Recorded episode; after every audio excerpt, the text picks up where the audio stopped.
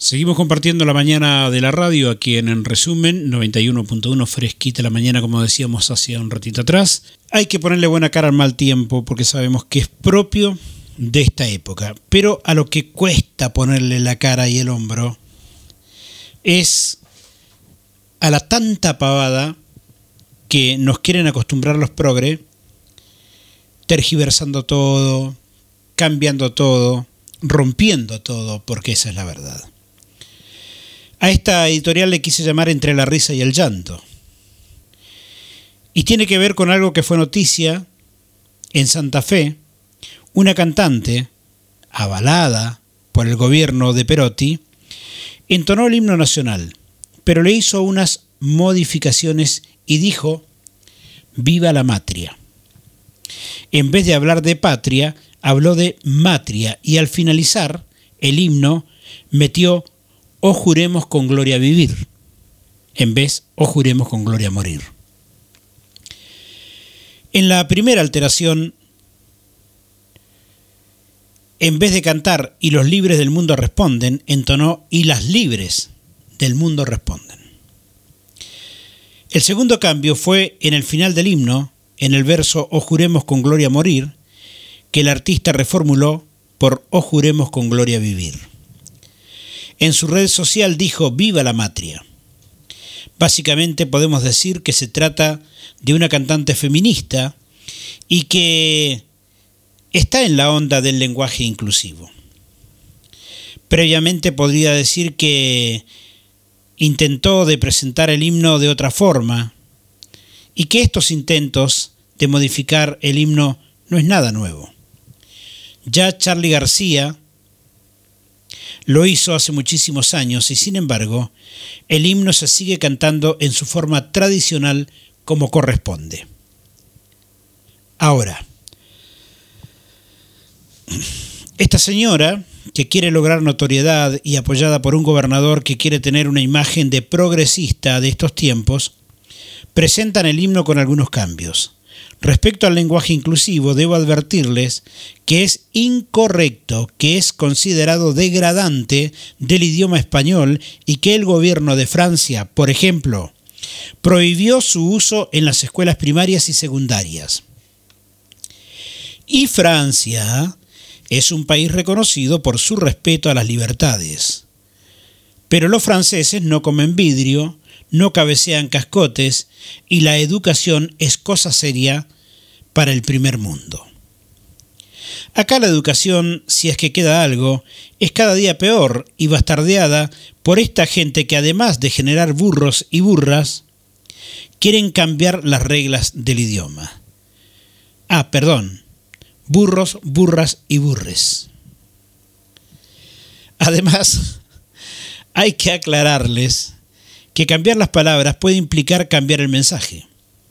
En el himno, cuando dice, oh juremos con gloria morir, es una directa referencia a que primero está la libertad y antes que la esclavitud es preferible morir en la gloria de la, de la pelea por lo más sagrado que tiene el ser humano, su libertad.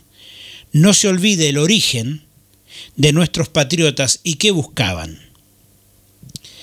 Claro que estas cosas a las feministas que están pendientes de la moda, que quieren imponer, no se les ocurren ni las piensan, y creo que ni las saben muchas de ellas.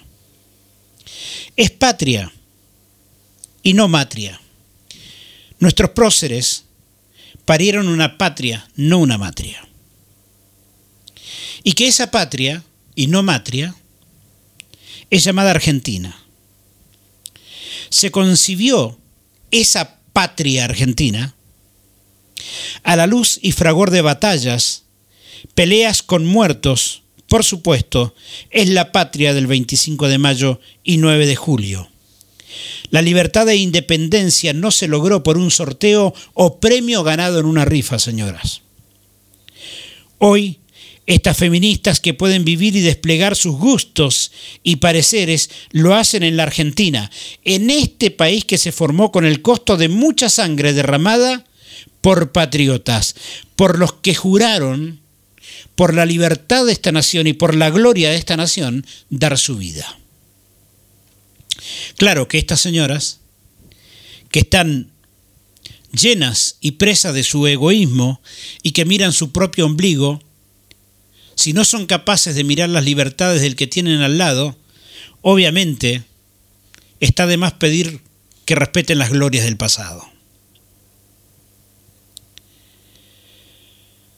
A estos patriotas jamás se le hubiese ocurrido a nadie llamarlos como matriotas.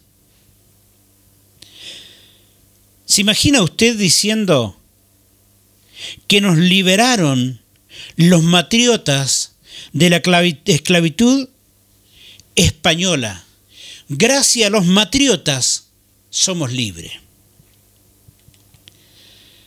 Da gana de llorar o de reír, ¿no? En fin, de no ser por todas esas batallas y esa sangre derramada, no seríamos Argentina, sino una colonia de España. Me da no sé qué tener que explicar la historia que obviamente las feministas parecen ignorar, como tantas otras cosas. Pero dejo para el final el tema de la matria.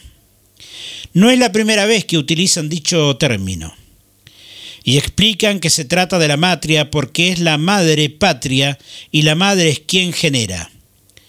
No hay dudas que madre tiene que ver con matriz, o sea que puede generar engendrar. Bien, supongamos que lo aceptemos el uso de la apreciación matria o la palabra matria. Entonces, chicas, chiques y demás miembros, miembras y miembros del feminismo, no las quiero escuchar nunca más hablar de matrimonio homosexual entre los hombres. Y usted me dirá, ¿por qué? Porque los hombres no pueden engendrar, no tienen matriz, no fueron creados para eso, o no nacieron para eso. Entonces, si quieren ser coherentes, cosa que dudo que sea una preocupación para ustedes, no reclamen más ni aleguen nada más en reuniones de hombres en el rango de matrimonios igualitarios.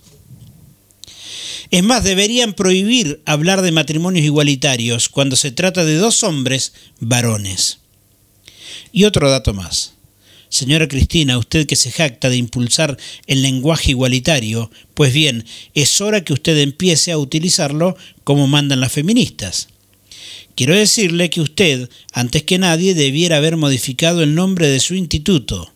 Ya no debería llamarse Instituto Patria, sino que debería llamarse Instituto Matria. No me diga que no suena joda, doctora. A veces no sé si reírme hasta más no poder o llorar de pena. No es lo mismo llorar de pena que llorar de pene. ¿Ven cómo una palabra cambia de sentido? O no es lo mismo ponerte la ojota que ponerte... Bueno, claro que si hay algo que caracteriza a esta movida es la incoherencia, además del fanatismo e intolerancia. Pero como una gran parte de las feministas comulgan con Cristina, cuanto menos no sean cobardes y díganle a su jefa que le cambie el nombre a su instituto Patria por Instituto Matria. Espero que en cualquier momento alguna se anime a decirle que el instituto no debe ser patria, sino instituto matria. Diría un amigo mío, mamadera. Cacho Ventura, un humorista cordobés, diría, eh, es lo que hay. Otro amigo dice que el tiempo pone las cosas en su lugar. Y así como no prosperó el himno de Charlie, es muy probable que en unos años todo esto sea solo olvido y el himno se sigue cantando como siempre, con el sentido que tuvo conforme a quienes lo hicieron y compusieron. Y que se siga festejando un 25 de mayo, con un 9 de julio, como fechas patrias y no matria. Gracias gente linda por haber estado con nosotros.